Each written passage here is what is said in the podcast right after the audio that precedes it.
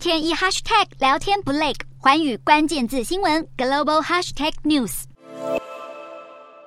身穿震爆装备的香港武警冲锋闯进公共场域，将手无寸铁的民众一个一个押送出来。香港自二零一九年六月爆发反送中抗争事件以来，已经有一千零一十四人被以政治犯罪名遭中国政府逮捕，所有人的刑期加起来共长达七百七十二年，而其中有超过一半的被捕者根本是年龄不到二十五岁的香港青年，包含反对派人士、非政府组织领袖、社运人士、学生、律师以及新闻记者等。香港在短短三年内，政治犯人数迅速破千，增长速度已经可以和白俄罗斯、缅甸以及古巴等专制集权国家相提并论，象征着司法独立以及法治社会的衰退。除了构成重大人权危机，更代表香港社会在受中国政府的打压之下，一步步朝向威权主义逼近。